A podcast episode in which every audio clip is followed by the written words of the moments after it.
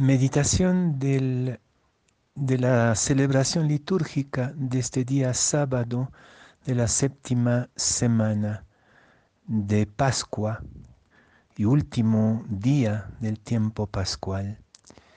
La primera lectura es de los Hechos de los Apóstoles, incluso es el final de los Hechos de los Apóstoles, capítulo 28 versículos 16 a 20 y 30 a 31.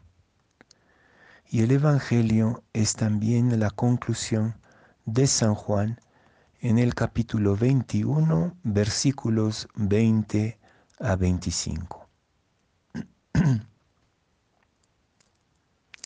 En aquel tiempo Jesús dijo a Pedro, sígueme. Pedro, volviendo la cara, vio que iba detrás de ellos el, el discípulo a quien Jesús amaba, el mismo que en la cena se había reclinado sobre su pecho y le había preguntado, Señor, ¿quién es el que te va a traicionar?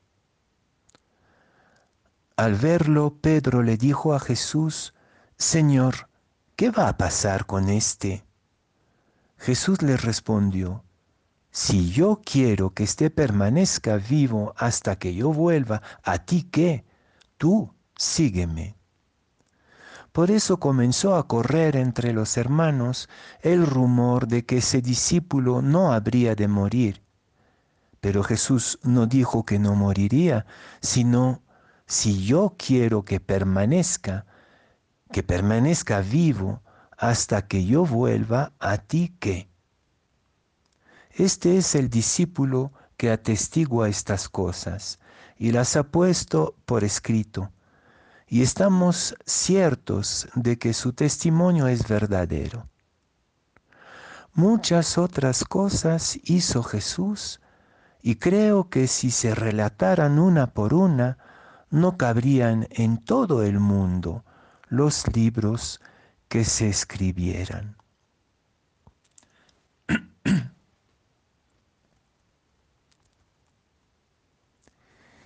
Estamos llegando al final de un largo trecho que abarca tanto los 40 días de cuaresma como los 50 días del tiempo pascual, una larguísima caminata de fe eh, reviviendo juntos los grandes misterios de nuestro discipulado de Jesús. Mañana se va a concluir solemnemente esta caminata por el don del Espíritu Santo, pero más que una conclusión, el don del Espíritu Santo significa simbólicamente una apertura, un comienzo, una caminata nueva en lo que abruptamente va a ser el tiempo ordinario a partir del lunes, como que de golpe volvemos a la banalidad de lo cotidiano, es decir, la banalidad de lo del compromiso día a día con estas consecuencias, estas exigencias del discipulado.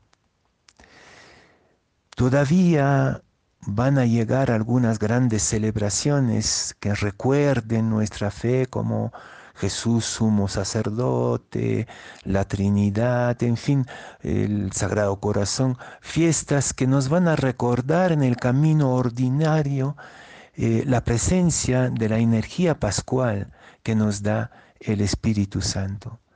Pero hoy la liturgia a la vez concluye y no concluye. Y es muy interesante.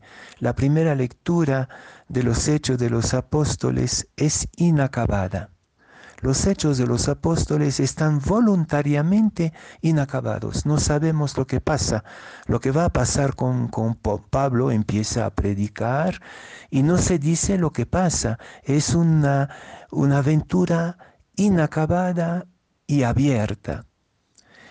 Y lo mismo el Evangelio, la pequeña discusión, el encontrón entre Jesús y Pedro al final del Evangelio de San Juan a propósito del discípulo amado y él, ¿qué va a pasar con él, Señor? Si quiero que permanezca, dice Jesús un poco enojado, un poco eh, fastidiado con Pedro, tú sígueme. Y esa es la palabra que también hace que el Evangelio está inacabado.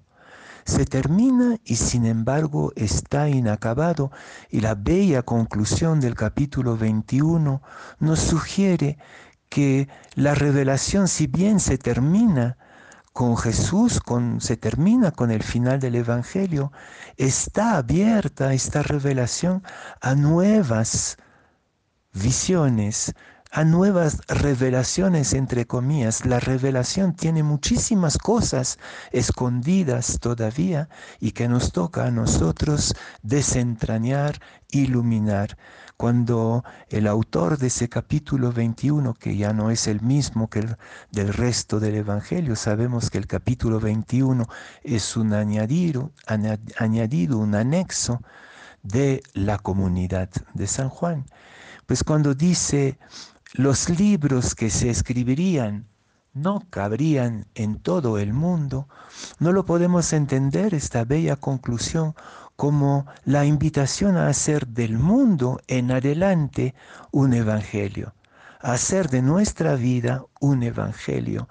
El mundo entero no basta para poner todos los libros que se podrían escribir todavía más allá de todo lo que se ha escrito ya. Entonces quisiera detenerme en este arte de concluir sin concluir, de poner fin y sin embargo de dejar inacabado y abierto, porque este inacabamiento del Evangelio, del sentido último de la revelación, nos pone a nosotros en, ante una responsabilidad eh, histórica e importante. Somos los que tenemos que seguir siguiendo a Jesús, revelándolo. No está terminado el, Evangelio, empieza recién. Entonces, saber dejar abierto, inacabado el espacio para las sorpresas del Espíritu Santo, que son hechos de cada día, hechos pequeños donde va hablando el Espíritu Santo de manera sorprendente. Dejemos abierto, inacabada nuestra fe, nuestro conocimiento de Jesús, nuestra iglesia, abierta a la sorpresa cotidiana del, del Espíritu eh, evangélico, del Espíritu de Jesús. Pero también hay que saber concluir. Y yo intuyo que en este momento en particular con la pandemia se nos invita a concluir muchas cosas. Hay cosas que ya son pasadas, que ya están terminadas en la iglesia, en el mundo.